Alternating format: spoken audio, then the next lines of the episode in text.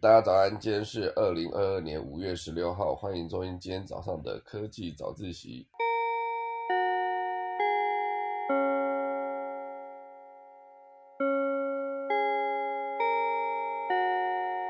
正式开始今天节目之前呢，先跟大家聊几个小新闻哦，其实也不算小新闻，我觉得有几个都蛮大的哦。第一个就是因为最近苹果它整个股价非常的疲软啊，苹果就是 Apple。哦，它不管是卖手机还是卖平板，还是卖它的订阅式服务，在二零二二年的现在呢，似乎都有一些遇到一些状况，所以它目前为止股价非常的疲软，所以导致呢，沙地阿拉伯阿美石油趁机超车，目前为止夺回全球市值的冠军所以我觉得很多时候有些事情好像都不是按照原本想象中的方向去发展，比如说石油这件事，现阶段当然就是。很多的全世界各个国家都在大力发展电动车，那好像干净能源也变成一个未来的趋势。可是目前为止呢，那个阿沙特阿拉伯的阿美石油，却是依然可以维持非常高档的股价。哈所以我觉得，呃，这些趋势它都会有一个发展的方向。可是我觉得。都是会需要一个时间哦，就是这些时间到底有没有到了一个天时地利人和地步，才可以直接变成未来发展的一个重点。那阿美石油目前为止趁机超车夺回全球呃整个市值的冠军哦，市值第一名的冠军，因为它是十一号哦，现在是十六号嘛，前几天它超越苹果，就跃居成为全球市值最高的企业。它在呃五月十一号的市场呃估值略低于二点四三万亿美元，而苹果呢是二点三七万亿美元哦，所以就差了一些些。那这一些全部都会变成一个呃未来大家可能会关注的一个方向，因为目前为止是疫情肆虐哦，所以苹果位于中国的厂房纷纷面临关闭厂房的危机。包括 iPhone 的制造商，近日也因为供应链跟物流的问题呢，蒙受了非常大的损失。如果这个情况持续恶化的话，苹果本季度的销售额将受到波及，会达到四十到八十亿美元，非常的高。因为这有一个最大的问题，就是上海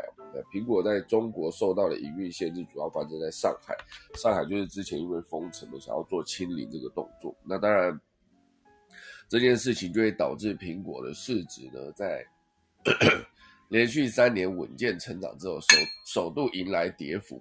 相比于去年下降百分之十二，而且今年一月以来呢，苹果的股价已经下跌百分之十七哦，所以非常的严重。值得注意的是呢，就是苹果跟阿美石油的市值交错，并非两者实际营运状况的好坏，或者各自产业的潮起潮落，而是美股持续收黑呢带来的短期影响，不管是纳斯达克。标普还是道琼指数近日都表现非常的疲软跟下跌，所以这也是变成阿美整个可以整个回到市值第一的一个重要原因。好，这就是今天的一个第一大段开始之前的一个小新闻，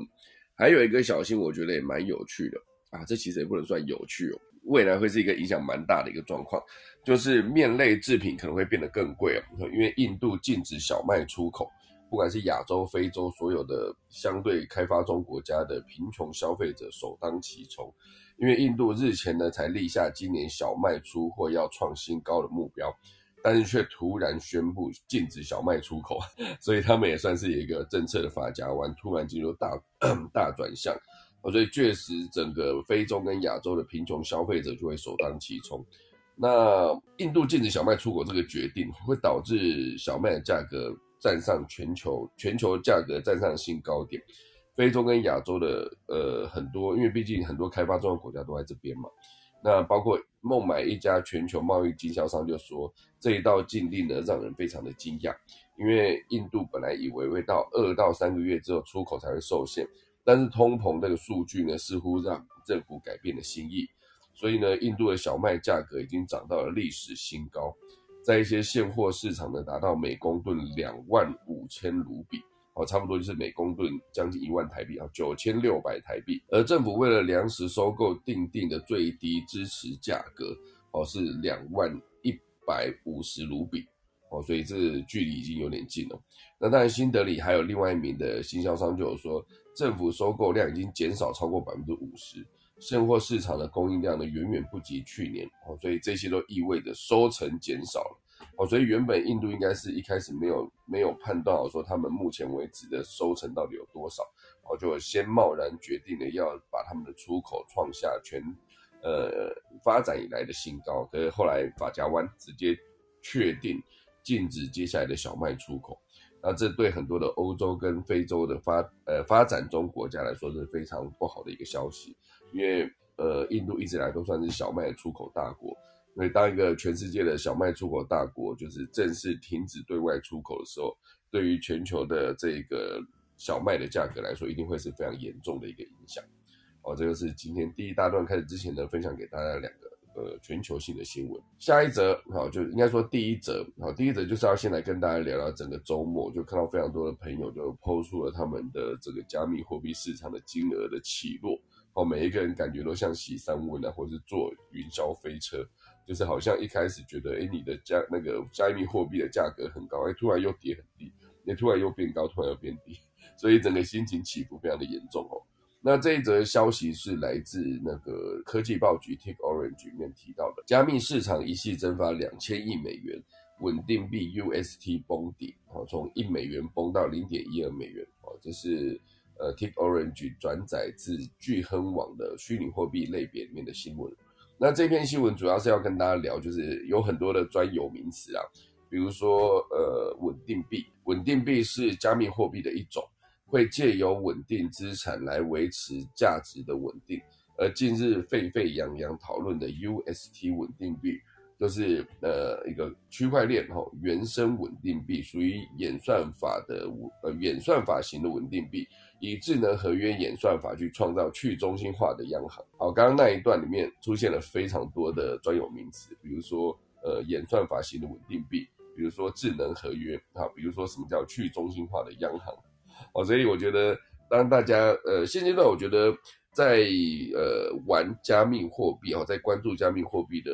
在我自己生活圈里面算是非常多。哦，这个是为什么我一直在六日就看到很多人 PO 了他们的整个呃洗三温暖般的加密货币的价值。哦，所以现阶段这则消息面当然就会提到说，当稳定币的价格低于锚定价格的时候呢，智能合约会将一定比例的稳定币回收或是销毁，来减少供给。促使市场的价格回升，反之呢？好，如果供应过头，哦呃哦，反之，如果说价格高于锚定价格的时候，那智能合约就会发行稳定币来扩大市场供给，促成市场的价格降低。哦，所以为什么说它是一个去中心化的央行？大概就是这个意思。所以这一次的稳定币崩盘事件呢，对加密货币来说，对整个市场带来什么样的影响？我大家可以大概去理解一下，就是任何一个国家都有央行，央行的存在就是可能可以进行货币的发行，啊，比如说你要，当然我觉得美国好像这两块算是脱钩的哈。之前任何一个货币之所以有价值，就是因为它背后会需要有一个至少，比如说像黄金，黄金的支撑，就是你有多少黄金就印多少的货币，这就会让很多的使用货币的人至少会比较安心的说，如果。今天一旦你的货币崩盘了，我至少可以把它背后呃代表可以替代等值的黄金换回来，哦，所以这是为什么一开始美元换算算是一个霸权的一个原因。他们早期真的就是跟黄金直接挂钩，哦，所以当后来因为呃一个布列顿森林条约签下去之后呢，美金跟黄金正式脱钩。那脱钩的时候，大家大家就可以。想象他们就是可以无限制的印美钞，那印美钞之后的好几年来都一直变成一个全世界哦，就是会波及到全世界经济的一个重大影响。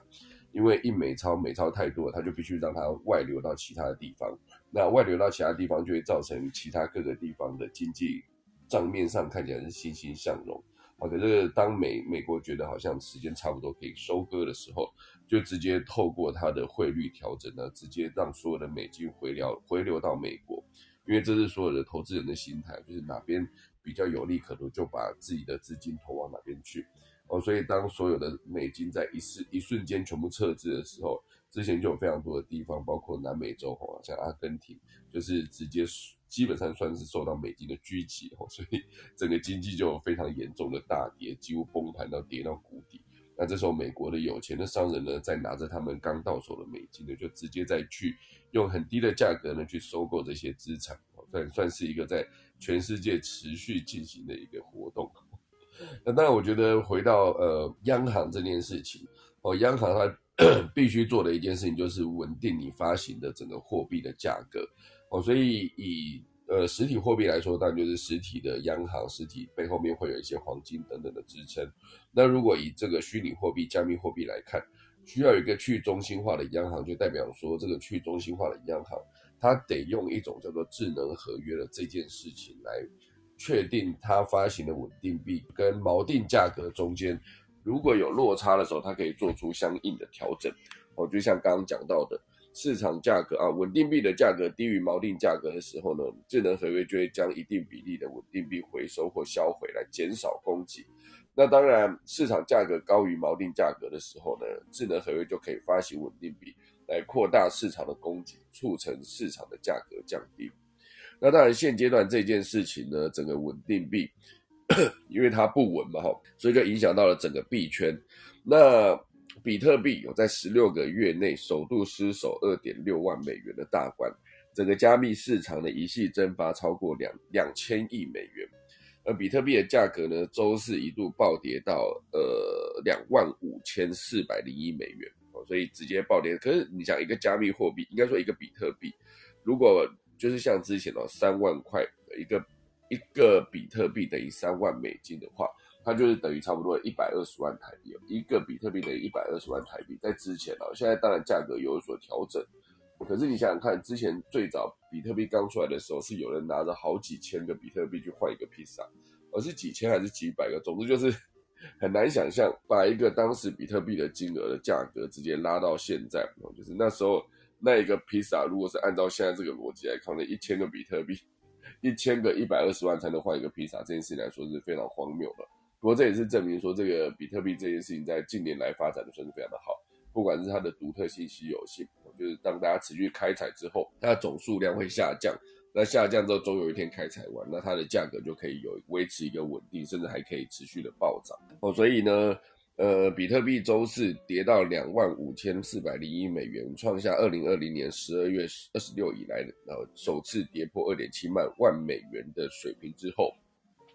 一个最大的跌幅。那第二个数位货币，第二大的数位货币以太币，在周四也触及了就是一千七百零四美元的低点哦，所以比特币是两万五，那呃以太币是一千七啊，这当然就是前几天的数字了。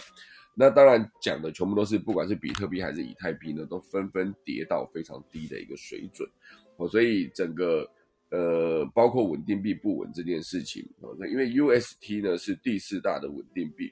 原本市值是第十大的加密货币，本来应该维持一个稳定币等于一美元的价格来反映美元的价值嘛，但是周四呢却仅在呃零点五到零点七美元剧烈波动。甚至还一度崩到剩下零点一二美元，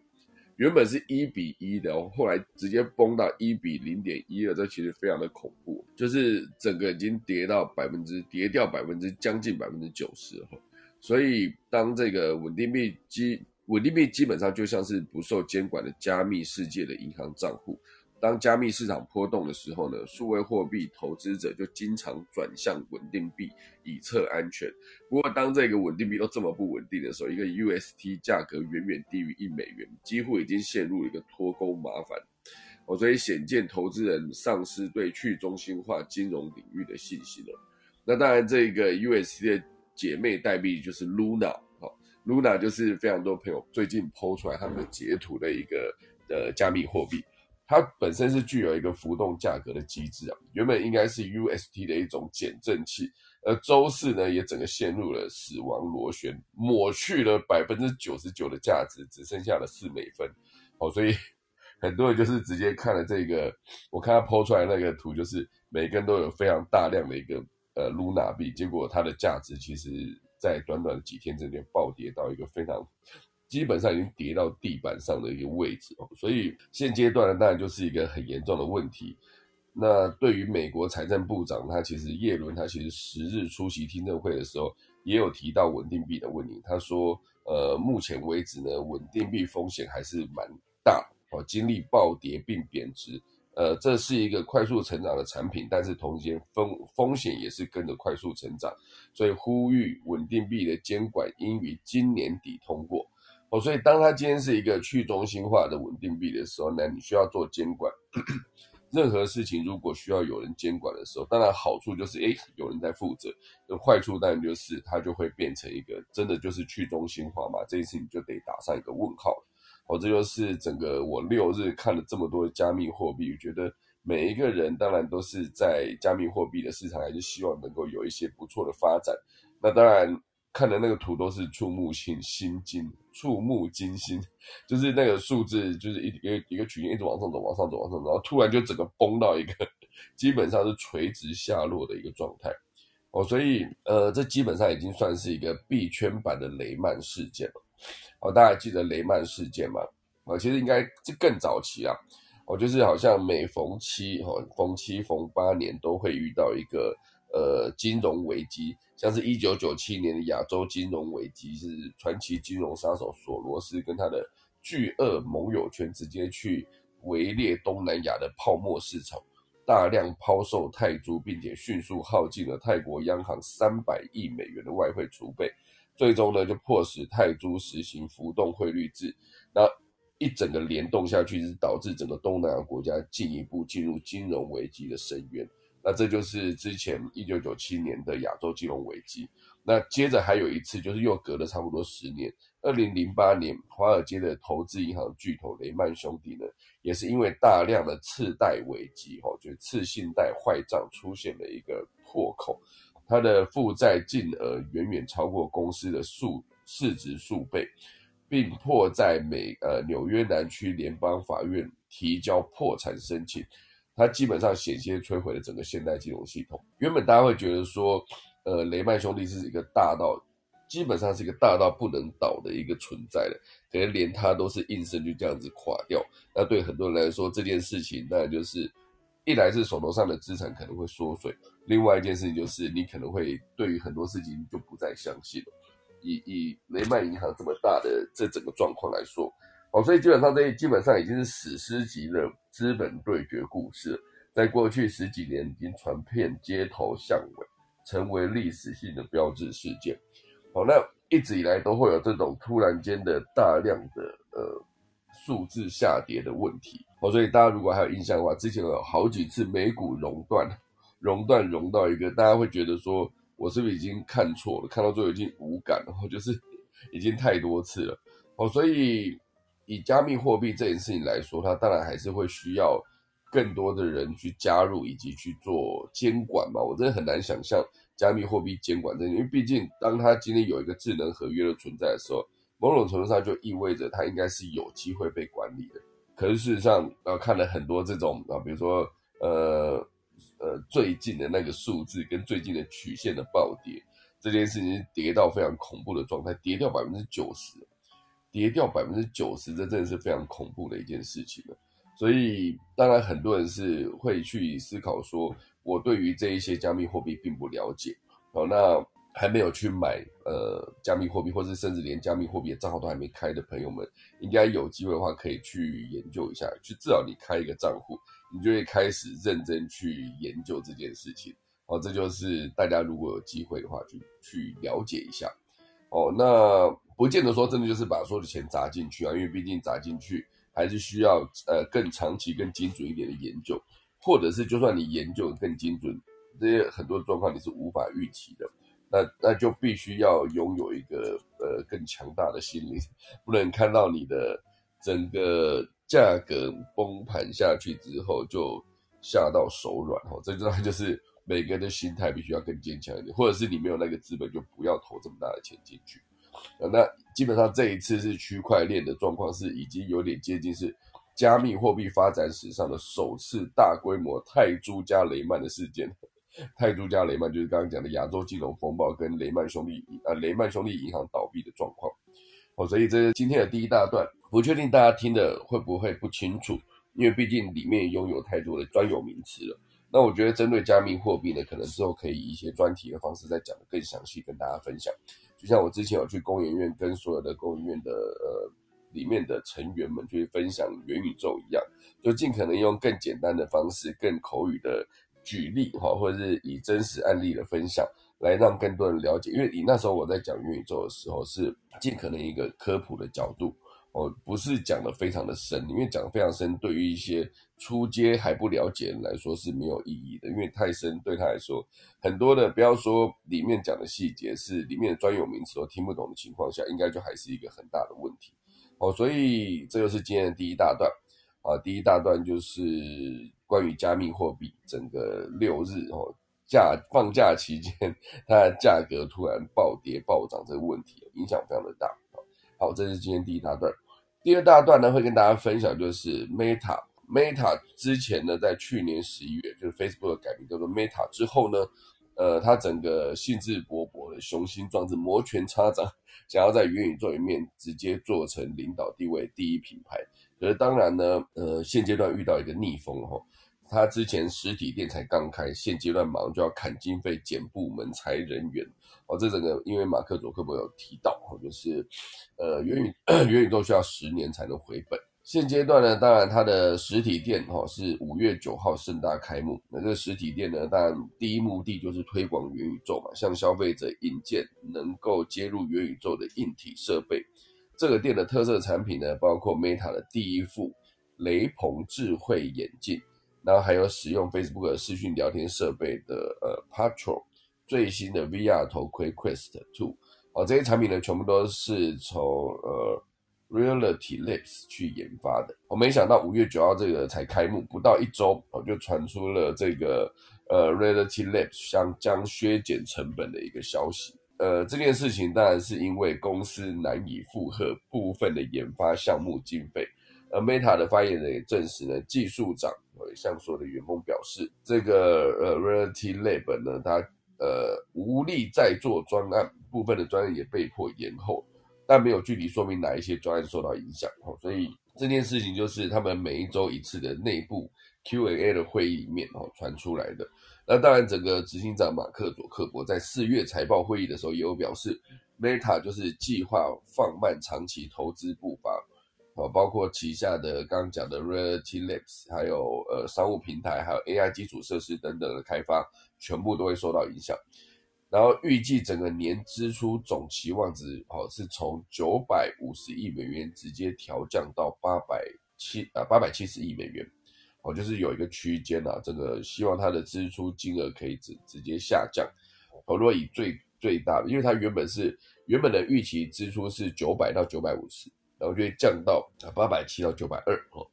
所以如果以最高最低的价价呃金额来算的话，就是九百五降到八百七哦，所以大概削减百呃八十亿美元的预算。当然了，目前为止呢，他们除了削减预算之外呢，也减少了大部分的中高阶职位的招聘，跟现在 Meta 缩减成本的说法呢不谋而合哦，所以主要就是针对硬体设备跟元宇宙这个战略核心。原本哈，在 Reality Labs 是一个极力被投资的部门，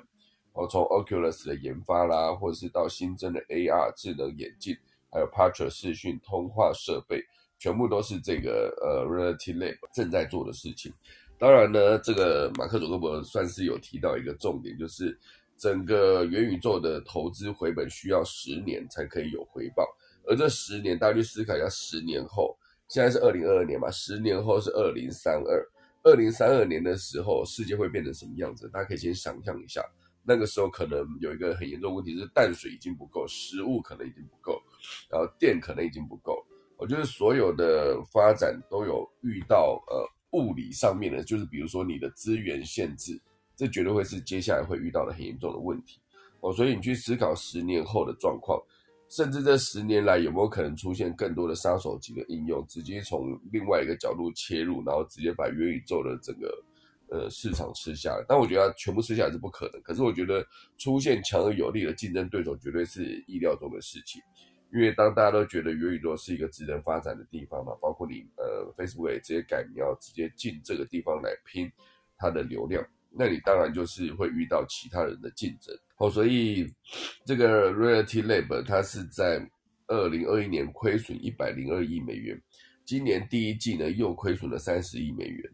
所以当马克·佐克伯觉得未来几年内呢，是从 Facebook、IG 跟 WhatsApp 赚到足够的营收，才能有机会回过头来投资这个 Reality Labs。呃，同时间呢，你要维持整体利润的增长。不幸的是，这整件事情在二零二二年都不会发生哦，因为这就是 Facebook 无力负担研发经费，所以就是会裁撤这个 Reality Lab 的一个部门，整个遇到的一个问题。啊，因为我觉得整个元宇宙发展到现在，哦，它需要非常多的东西的配合。因为，呃，以发展这件事情来说，就是你的硬体，像我之前在使用任何一个 VR 装置的时候，当它的硬体不到位，硬体不到位，就很长时间，任何一个带过呃前期来，应该说早期带过 VR 装备的朋友，应该都有一些体验，就是你很容易头晕。当你一旦头晕下去的时候，你是没有机会。就是继续看下去了，因为我觉得，当你把那一个头盔拿下来的时候，其实整个元宇宙基本上就是跟你已经算是分道扬镳，你已经离开这个地方了。因为毕竟那无论如何它也是一个入口嘛，你必须把这个入口顾好，就是不管是网络速度也好，整个硬体设备也好，它都必须是一个整体的。因为其实包括硬体设备，硬体设备它很吊诡的，又是它必须跟软体直接做整合。所谓的软体就是内容，你有一些非常好的一些装置，可是你没有内容的时候，最终你就不会让消费者持续吸引他们进来这边看。我就有一个很好的例子，早期的三 D 电视，之前好像也讲过，三 D 电视在二零一零年左右那时候突然间哎爆红了起来。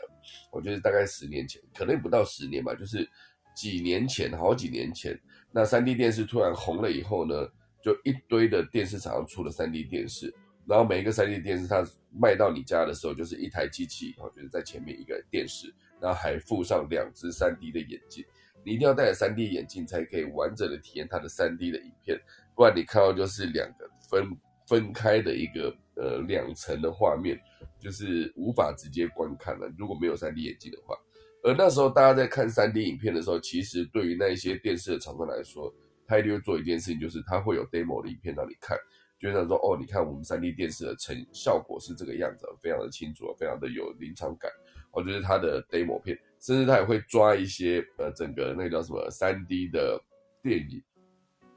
就是曾经有一段时间三 D 电影非常的红了。就我记得第一次三 D 跟电影直接做整合，甚至拥有庞大的声量，就是《阿凡达》。哦，就是詹姆斯卡麦隆啊，上次一直讲成 史蒂芬史蒂文，詹姆斯卡麦隆做的一个电影啊，就是《阿凡达》。那最近《阿凡达》第二集又要上哈，不知道它是不是依然会以一个三 D 的呈现。本来三 D 的电影当时在电影院看的时候，当然它会是一个你戴着三 D 眼镜，可是我不知道为什么那时候看三 D 眼镜总觉得好像眼镜坏掉还是怎么样，会有一边比较画面比较不清楚。还是也有可能是我自己眼睛散光的问题，这我也不知道哦。所以总之就是三 D 电视它就是一个很好的例子。我觉得三 D 电视，当它今天它的软体，也就是它提供的内容不够的时候，那所有的消费者跟所有的观众都会离开，因为我没有这个必要嘛，我可以继续。不要戴三 D 眼镜就继续看二 D 的电影，看二 D 的电视，看二 D 的球赛转播，这样就够了的话，那我当然就永远把那个三 D 眼镜舍弃掉。就包括我家其实现在有一台，就是三 D 眼镜哦，三 D 电视有两个三 D 眼镜，就是一直放在那边长灰尘，很惨哦。那当然再回过头来讲元宇宙之于这个 VR 的头盔，VR 的联网装置。一路以来呢，所有的 VR 装置都是越做越好嘛，包括 HTC Vive 整个部门，就是把一个很大的头盔，头上有三条线，很重，然后整个分辨率不好，然后整个呃成像跟整个解析度都很差的一个初始版的版本，一路做到现在，它现在算是一个非常完整的一个版本，就是你也不用线，然后也不用这个非常庞大一个一个，就是一个戴在头上很重，然后你也不用担心说它的传输速度或者它的解析度不好。因为这全部都是他们这么多年以来的持续改进的、持续努力，就是做好优化的一个过程。哦，所以我觉得，呃，以 VR 这件事情结合元宇宙，跟为什么整个马克·卓伯连他都不看好整个元宇宙，就是当初他自己信誓旦旦的摩拳擦掌改名切入直接元宇宙这个市场。当然，我相信也有他自己内内在的考量，因为。Facebook 可能现阶段遇到很多问题，它必须要有一些声量来吸引更多的使用者，甚至另外一个角度是吸引更多的投资人。哦，所以以使用者来说，年轻人他其实 现在全部都在抖音跟 TikTok 上面，就是短影音，所以这是为什么之前 YouTube 也推出 YouTube Short，然后还有呃 Facebook 哦，就是应该说 IG 它就推出了 Reels，然后 Line 也推出了一个他们的短影音版本叫做 Voom 哈，所以这全部都是在吸引年轻人眼球，因为曾经。Facebook 在一开始出来的时候，真的就是最多年轻人在上面使用，觉得，呃，使用 Facebook 跟在 Facebook 上面跟朋友互动交流，跟认识新朋友，甚至是你直接就按了一个戳戳，戳戳你的朋友这件事情，都是曾经是很流行的一件事情。那当然一路发展到现在，当它越来越庞大的时候，后来开始有了粉丝团，然后有粉丝团之后，就开始有了一些必须买花钱买触及。那曾经 Facebook 也做过流量红利，就是在空姐忙什么二零一六年上线那个时代，哦，就是得到了非常好的流量的支持，然后快速的累积声量，这全部都是 Facebook 一路以来他们曾经走过的路。哦，所以当任何一个事业体庞大到一个等级，它要转身变得比较困难的时候，它可能持续做收购这件事情，就变成它很多企业持续存活一个不二法门。或者是必须把整个企业重新做一个组织上面的调整，就像之前 Google，Google 在那上面就是在变成呃有一个阿发贝来当做总公司，下辖就是它底下的所有的产品，包括 Google 的搜寻、Google Map、Google 的 Gmail 等等，哦，或者他们的智慧家庭 Google Home，全部都是一个组织上面的调整。那 Facebook 当然也做了他们组织上面的调整，就是从 Facebook 改名叫做 Meta。总公司就是总管理处叫做 Meta，底下就下辖它底下的 Facebook 服务、跟 IG 的服务、跟它的 WhatsApp 的服务，还有当然还有很多啦，包括它 Oculus 整个部门等等，全部都是他们整个庞大事业体中的一块。当然，我觉得 Facebook 一路走来，它遇到非常多的问题啊，包括它自己之前内部的资讯安全，有没有违规使用所有消费者的呃所有使用者的隐私资料等等，那还包括之前的几个状况，甚至包括。呃，苹果手机直接调整它的隐私权授权，就是你可以授权所有的你使用的 APP，就是你可以自己按确认，你到底要不要把你的所有的隐私权的资料给这些其他的 APP 使用。当你不愿意提供这个使用的时候，对 Facebook 来说就是一个非常庞大的打击哦，因为呃，毕竟它接触消费者的最后一里路，所有的装置哦，比如说手机。这整个重点不在他自己的手上，他无法无法是一个掌控这件事情的状态哦，所以 Facebook 目前为止就是一直遇到逆风。当然，它目前为止还是一个 经济量体非常大的一个一个企业，我就看到未来的发展怎么样。就是这十年，我的二零三二年，大家可以想象一下，二零三二年的时候。Facebook 还叫 Facebook 吗？那元宇宙发展到什么程度了？Meta 这些公司还会存在吗？那会不会有异军突起的其他的新新的企业？哦，这其实这一切都很难说。十年对于一个每天发展变动都非常庞大的这个科技产业来说，真的是一个很长的一段时间。十年哦，就是看十年后是不是真的是大家连光使用一个淡水都不够的情况下，淡水或者说就是所有可以喝的水这件事情。因为极端气候会影响你所有的天气啊，不管是以前都是透过降雨，然后雨再直接流进河川，河川再直接流到水库，然后至少你在使用的水上面哦，就是干净的水源，当然水库的水进进水厂之后就可以直接使用了。可是如果说这一切在未来全部都是被极端气候，要么就不下雨的旱灾，要么就是一下雨就突然变成洪灾，所有的水都是大量的。就是涌入我们的水库，那不得已泄洪，这样根本还没有储存到，还没有被还没有被有机会拿来使用的时候，它就已经流进大海。所以未来的极端气候，各地缺水这件事情，我觉得会越来越严重。哦，这也是为什么现在很多人都在思考说，极端气候底下呢，你到底要么你要投资什么地方，或者是你要如何让未来的自己呢有足够多的资源可以使用。哦，所以以后的水费跟电费可能都会涨价，我觉得啦。好，所以。未来真的很难说，不过还是要呃保保持一个叫就是面面对挑战的时候，可以有一个坚强的心态，哈，不会说这个整个改变一来的时候，直接就被打崩掉了，哈。那这个是从 Facebook 现阶段看到他们的问题，以及他们要做改善，以及他们在调整，比如说他们在砍经费、减部门，然后裁人员这件事情上面，可以看到未来一个科技的发展。我觉得这是还蛮重要的一件事情。这是今天第二大段。那第三大段呢，会跟大家聊到就是关于 NFT 哦。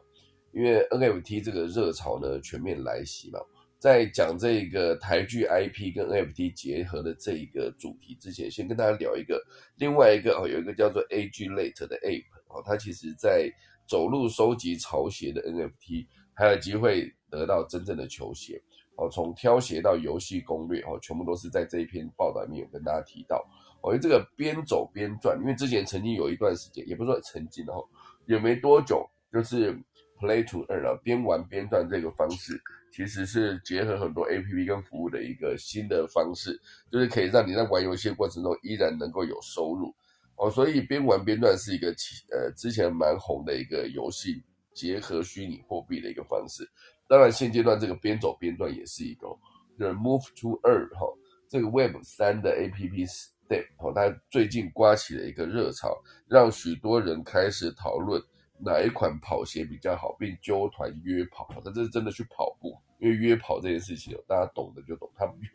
他就真的是约去跑步哦。所以当初如果你错过第一波没关系，今天要来介绍也是一款球鞋爱好者绝对不能错过的一个项目，叫做 Egglet，。一起来看看这款游戏有什么特别？这其实严格说起来算是一个运动鞋版的宝可梦，就是它靠走路收集 NFT 球鞋，你走越久，你就能够有越多的啊，走一步哈。这款游戏会将由用户的实体步数转换成游戏内的一个代币，哦，这个代币就叫做 Eglet。走越多路呢，就可以获得越多的代币，然后用户可以使用这些代币在游戏中的商城买到艾迪达、New Balance 哦，或者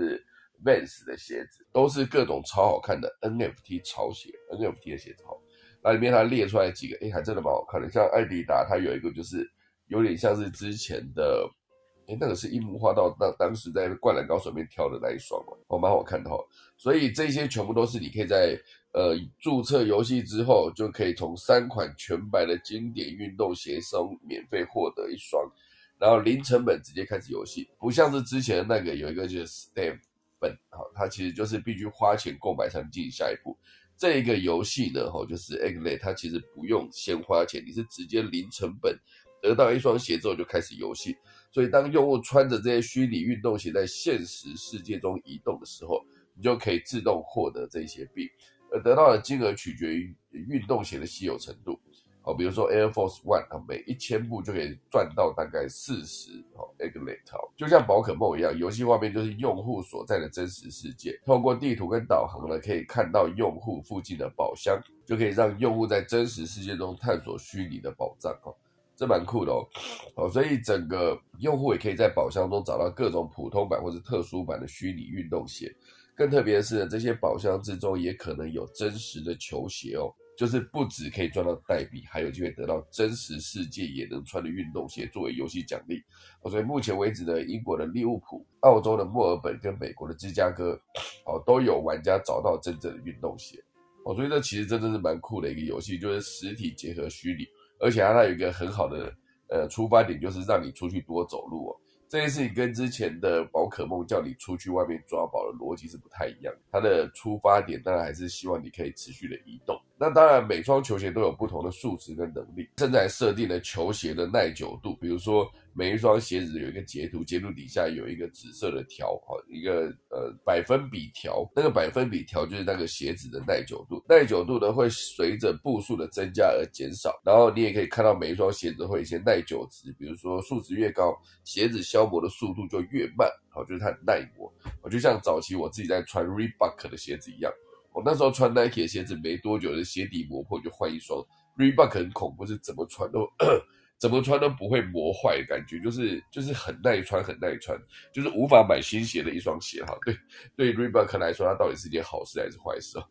一时间我也是讲不清楚。好，所以以这一个这双鞋子来看，哦，就是它的耐磨程度。然后你直接把鞋子穿到呃磨得很严重的时候，你也可以直接透过整个地图上面的修复站然后来对鞋子进行修复啊。不过鞋子也是有修复的次数限制，所以你可以从这每一双鞋子下面有一个 repairs 啊 repairs 的一个呃数值去看到还剩下多少维修次数。那当然还有一个重点就是天气，天气也是这款游戏一大特点，因为每一双运动鞋呢都有不同的抓地力，哦，很酷啊，抓地力、舒适度跟保护的等级，这些数值呢也会因为当地的天气状况直接影响代币的赚取率哦，所以直接根据天气状况，如果你穿了错误的运动鞋或者非运动鞋，你就可能流失钱包中的那个代币。好，所以你一定要穿着适合的运动鞋来大幅提升收入。比如说你想跑步，你就穿跑鞋；比如说你想要走路，你就穿休闲鞋哦，类似这样子。所以你甚至也可以知道说，每一双鞋子走一千步可以获得多少代币。然后还有一些是加速到最高，每一千步可以获得的代币数，就甚至包括跑步哈。而这款游戏呢，目前只支援英文，而且团队当然也表示说，未来会新增很多种语言，也计划推出团队模式或者其他不同的功能。哦，你想想看，如果是你自己一个人出门的时候，你想说啊，今天下雨，或者今天好冷，或者今天好累，就不想出门。可如果说这个团队模式就是一个，你知道你出门的时候，你就跟你这个战队和你或者你这一个小组一起累积你的整体整个小组的呃累积的步数，其实就更有动力让你出门。我觉得这是一个蛮不错的一个方式，就是它这结合了所有的虚拟跟实体，比如说地图，好，比如说呃整个当地的天候状况，然后结合整个的实体的经历，比如说你直接鞋子可以直接挖宝的时候挖到一双真的鞋子，这其实全部都是一个很好的一个整合方式，好，所以虽然这款游戏呢还没有上链去发币，所以不能说是一款边走边赚的游戏。不过，如果你走走路就能收集这些虚拟球鞋，甚至有机会得到真实的球鞋，它当当然还是有玩玩看的价值。然后，哦，所以现在大家如果有机会去玩的话，哦，这个 Egglet 这个游戏，我可以。这篇文章还直接附上了邀请码，蛮有趣的。好，那当然，我觉得还是要回来回过头来继续聊这个，就是 NFT 跟台剧的 IP 行销整合这件事情。这边列举了非常多的例子哦，就是一开始一定提到说，无聊猿这一个 NFT 里面爆红的一个代表加密艺术，天价的成交价呢，跟它的极高的波动性呢，也让 NFT 就此蒙上了炒作的色彩。而就在上个月四月七号，哦，就是呃很多的 NFT 呢，就是。是会从呃高价直接暴跌，暴跌到剩百分之一。与此同时呢，台湾的台剧也正式开启 NFT 的热潮，各大夯剧都纷纷推出独家的 NFT。比如说哦，这里有一个呃魏德胜导演原本要预计斥资四十亿打造的台湾三部曲。要挑战台湾影视天花板的史诗级巨作，不料它正式上线要开始拍，还没上线了，应该说正式启动要开始拍摄的时候，就遇到疫情突然爆发，只好于去年的八月紧急宣布停止拍摄。而导演魏德森也表示呢，因资金考量，决定改编成动画电影啊。此举不仅可先将之前的四十亿预算砍半，也可以在第一部取得资金之后再往下制作啊。所以。他整个魏德胜跟 NFT Board 的合作哦，推出了一个丰盛奇航的计划，也是预计发行八千一百六十张的神秘的船票 NFT。如果全部售完呢，就可以募集新台币大概三亿元哦，蛮厉害咯。丰盛奇航的八千一百六十张的 NFT 哦，就是可以募集新台币大概三亿元的一个资金。我觉得对于魏德胜想要持续把更多的资金呃，就是。尽快到位，好来来来让他的台湾三部曲的整个制作可以启动，我觉得也是一个对的方式。不过呢，发行团队有强调，这次的 NFT 可以说是这个多功能的虚拟空间的船票，除了搭配 AI 智能配乐以外，原本的四种原型人物也可以产生多达八千一百六十种不同的样貌、表情跟造型的变化，让船员呢成为大航海时代的一员。所以这一款 NFT 也具备了虚拟空间的特性。除了让船票持有者拥有前述的 NFT 角色之外呢，更会分到一个个人的船舱哦。所以这其实就是为了甚至他最早打造那个海角七号获得了第一部的成功之后，拿着破亿的票房拍了《赛德克巴莱》啊，《赛德克巴莱》上下两部曲，其实当时已经是台湾电影产业的制作天花板了。当时的预算非常的高，可是以他后来要再挑战的台湾三部曲，那基本上已经不是翻一倍了，基本上是多了几十倍哦。因为从两亿的预算直接拉到四十亿，其实是一个非常庞大的一个挑战。可是真的也没有想到，还没有上线开始拍，就呃应该说拍到一半，就遇到了疫情哦，这件事情也是非常的严重。好，所以从呃魏德胜的这个讲完之后，当然还有另外一个，我觉得之前算是蛮成功的一个，号称最美的台剧《茶金》，它也是推出了限量的回甘角色卡。因为《茶金》大家如果有看的话，它的美术其实做的非常的细腻。而且人物的服装非常的到位，所以它在 IP 行销上呢，可以算是缔造了佳绩啊。光是在花莲举行的特展就吸引了十二万的影迷朝圣，甚至创下了公司开台的记录。联名商品与线下串联的活动都交出了亮点哦。所以之前呃日前公司的总经理甚至也加码宣布将推出茶金的限量动态角色卡，成为公司第一个进军元宇宙的 NFT。哦，这件事情其实就是发行主题人物系列的卡包，每一个主角都有搭配精美的动画、演员的亲笔签名，然后还有预计发行一百九十包，每包有两张动态角色卡，是采取盲包跟随机凑包的方式来发行哦。所以这其实就是可以延续茶几的精致质感路线。这款 NFT 呢会以勾勒哦素描勾勒结合水墨笔触。哇，这个想象都蛮漂亮的，而且说不定的这个卡片上面符号还会有隐藏一些小彩蛋。我觉得这是为什么之前很多提到 NFT 都是要强调它后续的赋能了。如果你后续的整合跟你没有让消费者或是任何一个购买 NFT 的人觉得非常的划算，或者眼睛一亮，或者非常的有趣，其实它在销售过程中绝对不会是一个好的成绩。哦，所以当然讲到 NFT，今天最重要的一个重点就是我们的华灯初上。华灯初上，它其实。结合的非常多，因为今年它就是一个最夯的悬疑华剧，从选角到服装哈都采最高的规格，甚至它的场景搭设建造都是最高的规格，而且整个斥资二点五亿元呢，只为了还原当时的调当年的调通盛况，也意外掀起了一阵华灯复古以及调通酒店的热潮。更令人惊讶的是呢，华灯竟然也可以带动林森北路附近的房产投资，好非常酷。林森北路附近的房产，因为华灯初上，最近是非常多的交易哦，或者就是二零二一年下半年间接促成了十笔店面交易，从两千一百万到六千五百万不等哦，都是最那个林森北路附近的房产投资。那以悬疑烧脑为特色呢，华灯初上其实也首创结合 NFT 头像跟剧情解谜哈这个特殊的玩法哦，所以从第三部剧情的百道谜题中随机出题。你只有完成解谜呢，才能够解锁玩家的头像。哦，除了需要自行拼凑出可能的真相之外呢，影迷也可以透过剧情的脉络跟角色关系推理，来铸造出隐藏版的 NFT，甚至可能直接享有项目市场的分润哦。我觉得它基本上就是从一个。呃，从旁边看的观众到参与其中的一个角色，我觉得都变成一个非常有趣的一个方式。所以，当然这个台剧呢，结合 NFT，未来还可以完成什么样的进阶玩法呢？这件事情，我觉得，因为个性化的角色哦，算是整个要结合 NFT 面最重要的一个基本配备，个性化的角色，而且透过区块链标榜无法篡改的特性，所以刻画出来的稀缺性。哦，对任何一个投资者来说，已经不足为奇了嘛。那当然，不管是一开始提到的魏德胜的穿梭时空的神秘船票，然后还是茶几里面精致到屏息的回甘，哈，还有鼓励观众疯狂烧脑的华灯初上，各种境界玩法呢，都会陆续的出现。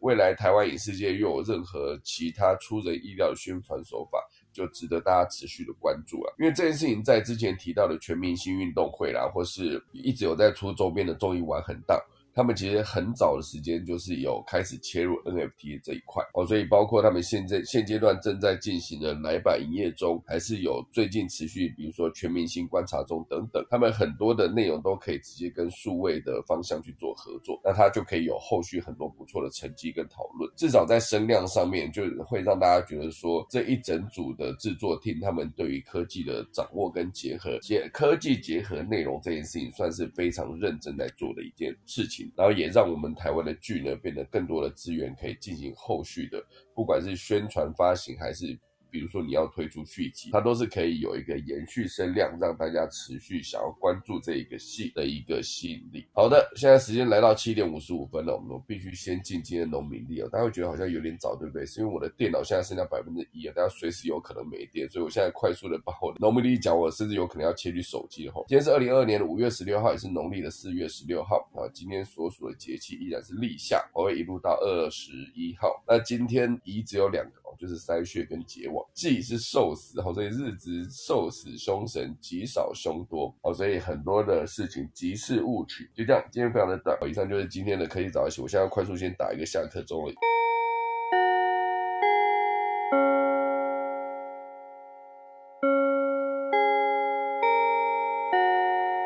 好的，今天谢谢大家收听科技早自习啦。我们今天台上的听众非常的多。那么，哎，我看，哎，今天波波有在，哇塞，波波早安，你是还没睡吗？不会吧？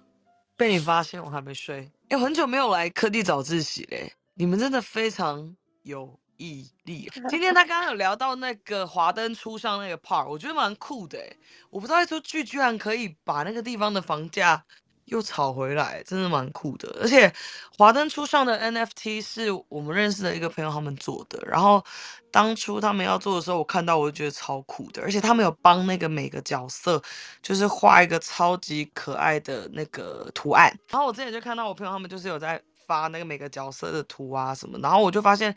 那个真的蛮酷的。然后刚刚秀导讲到球鞋的部分，我觉得蛮酷。他刚刚讲到说 Reebok 的鞋就是做的非常的好，就不知道这件事该哭该笑。我觉得这件事情 真的是不知道该哭该笑。哎，就是因为你一双鞋如果买了很久，大家就可以穿很久，也不用再换鞋啊。可是如果我自己做品牌的话，我觉得还是好的东西会比较好。就像我们自己在买精品也一样，像 LV 的包包就是怎么样用都用不坏。可是我不知道什么，我的 BV 就一天到晚。会坏掉了，Balenciaga 都会坏掉，就是有的牌子就是非常的牢固的感觉。我自己还是，如果我还要买，我还是会去找比较稳固的那种产品的牌子。我觉得我会我自己会比较安全感。对，那个 NFT 那个就是呃那个什么华伦书上那个做 NFT 的那个，其实也算是我认识的。你认识他吗？对对对，那他对啦，我们的朋友的朋友。对，我觉得这件事情很酷，因为以前在做任何一个剧的时候，你就想好你的剧情是什么，然后你就找演员做前置，然后大概想。后续的宣传发行，可是我觉得现在好像要直接把这一块也串进去嘞，就在前期就要把这个东西整合进去，好像会越越来越复杂，可是会对观众来说越来越好玩，越来越有参与感。没错，没错，没错，嗯不错。我觉得那个啦，那个徐家凯导演那边应该也有很多这样子的案子。家凯很早以前就做了，对啊，对啊，对啊，对啊。他在很早很早以前就做类似的事情，在他的电影就是。嗯，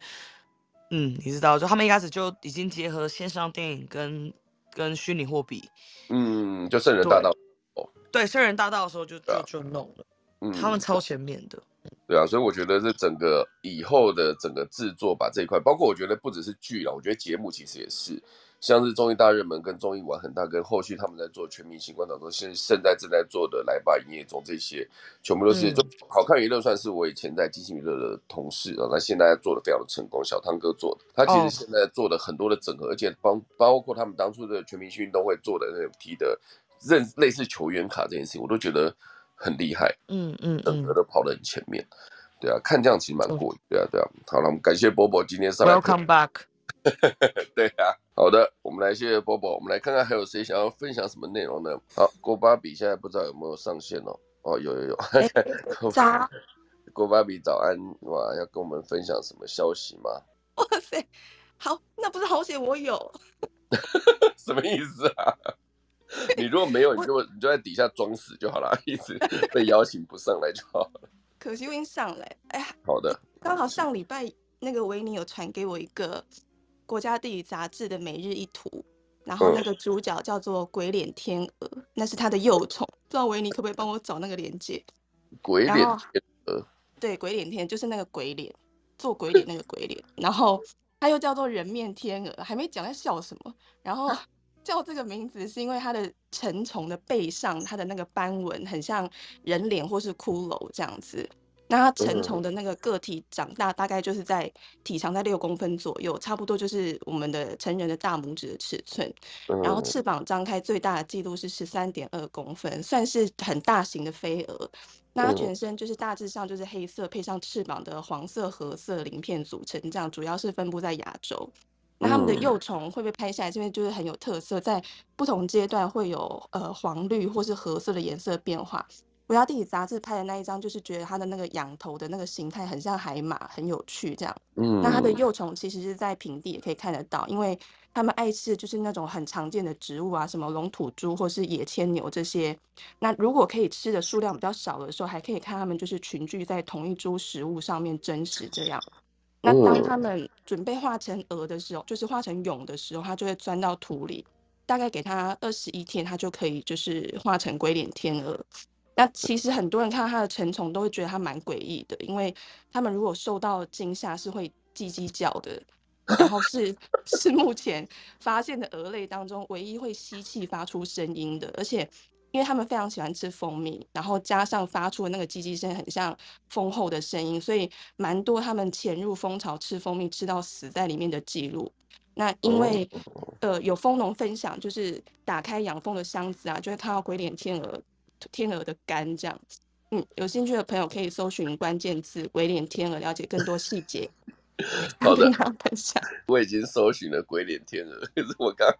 一开始听你讲的时候，我以为是那种，就是那种黑天鹅、白天鹅那种天鹅，你懂吗？就是在水里面会游的那种的。对对对，我以为是那种，所以我想说，以一只鹅来说，它它有个鬼脸是什么概念？啊，结果你说的是这个，好，我们来跟大家快速分享一下，它是在动物界节肢动物门昆虫纲鳞翅目天鹅科里面的鬼脸天鹅属里面的鬼脸天鹅种，这就是界门纲目科属种这样子的分类，好吧？大家如果有兴趣的话，这只这只动物它的脸真的是蛮有趣的，不是脸啊，它的背后真的有一个有有有一张脸，这种感觉。大家如果有兴趣的话，好的，我们感谢国巴比今天提供的鬼脸天鹅的故事。好的，哎，我们今天何明燕老师也来了，老师早安，老师早安，今天有想要跟大家分享什么吗？哎，秀导早，早早早。哎，秀导这边好像在讲 Meta 跟那个 NFT 嘛？对啊，就是 Meta，他最近就是在砍他的经费，感觉好惨。因为本来其实，在应该在二月、三月的时候就在提他这个他那个 Reality 那个 Lab，应嗯，应该是一年至少要烧一百亿以上嘛，所以对他来讲，这个怎么撑三到五年，我觉得是比较大的一个课题啦。你现在每一季至少都要二三十亿美元，所以他现在靠 WhatsApp、IG 或这些东西去赚钱，我想可能是当务之急吧，所以也蛮必要的。他现在应该在这一部分 Reality。Lab 事实上是持续发展它的硬体，可是硬体上怎么从制作，你如果把硬体当做是新的 iPhone 的话，或者说这些 device，那 iPhone 本来 charge 大概百分之三十的那个利润，可是 Reality 的这些设备，听说它的分润它要抽成高达四十七，所以事实上是事实上那个结构，我觉得是不够健康啊。嗯，而而且你一个产业现在这整个，其实以 Meta 来讲，或者你讲。Web 三在刚开始看起来，现在都不是一个互联的一个东西，所以它就会是一个很独立的生态系。那很独立的生态系，事实上你本身的 device 事实上要很大量的发行，你才有可能做互动。那接下来你的那个内容要上，所以我觉得现在这个部分是个还蛮大的一个课题，尤其是内容要上来的地方。那内容要上来的地方，事实上你牵涉很多的技术。内容要上，你有 3D 建模的东西。那当然现在那个设计引擎上面因事实上是还蛮不错的，可是你其他像你要做建模跟捕捉啊，还有一些虚拟分身的开发，还其实还有一个更重要是要很多立体的东西出来，视讯的特效。这一部分在现在来讲，我觉得都相当的不容易了。所以，呃，我觉得在整个虚拟化工具目前要加速的话，这个体验内容的应用都相当重要。那这是现在比较大的一些课题，尤其是如果有些比较轻量型，可以在手机上直接制作，我觉得会比较快速。可是目前看来有点困难。那所以。所以这些应用呃建模的工具到体验的内容能够快速发展，可能是一个很必要性。所以其实之前在讲说游戏可能是比较容易。那现在台剧就是现在目前来讲，看很多的台剧发那个 NFT 吧，包括《丰盛奇航》这些 NFT 的东西。可是 NFT 东西就是除了这个头像有趣以外，事实上它必须要做很多很多的经营啊。就是说你怎么样把这些 NFT 做一些活化，或者在不同的地方做策展。像当初那个无无聊演示上，在台湾有些人借用他的 IP 来做策展，那你都需要一批一批的策展，嗯，还有后面的一些活动的制作。我觉得目前在这一部分，呃，除了 IP 本身要有趣以外，你还要做后面这些策展跟经营的活动。我觉得，呃，当然是有待观察啦。可是我觉得目前这一波来讲的话，大家都还是先说先做发行的动作而已。那怎么去经营？我觉得可能需要一些。场景的体验，那这些我想可能还是会等个一两年以后让它有一些成型啊。那那目前先发的这一块，未来它因为你发行了以后，你就要做应用嘛。那应用的部分，目前这个规则跟怎么样做金流，看起来当然有规定，可是怎么样去做活化，可能都是需要各个制作公司去。花费一些精神来做一些努力，这样子。对啊，我觉得基本上这个整合这个 NFT 服，就像我刚刚讲，它应该有可能变成未来一个在前期企划之前就必须把它写进去的东西。因为当大家都这样做的时候，不这样做感觉就是很弱。而且我觉得这样有后续的这些。活动就有机会跟更多的观众互动，就增加参与感跟讨论度，而且可以再拉长更大的长尾效应吧。我觉得，嗯，你如果以讲之前的群目，你就是一个事先东西还没出来可以参与的做法嘛。哦，那那你如果用 N T N F T 的方式，你有没有可能达到？呃，我们讲说，我只是类比啦。你你 NFT 出来，你就要做类似群目的这种策展，有没有可行？我觉得这是大家可以考虑。可是因为它有点稍微复杂啦，所以目前在这种借接大众怎么用 NFT，然后还有资金的效应这部分的，我目前还没有看到大家在做一些转换。那如果有可能的话，这边可能是一个发展机会。嗯，OK OK，好的，感谢老师。觉得，我觉得刚才从你那边讲，我觉得长期看起来，我觉得对 Facebook 来说，好像它必须真的要找到一个很稳定的获利，不然长期来感觉不太看好，因为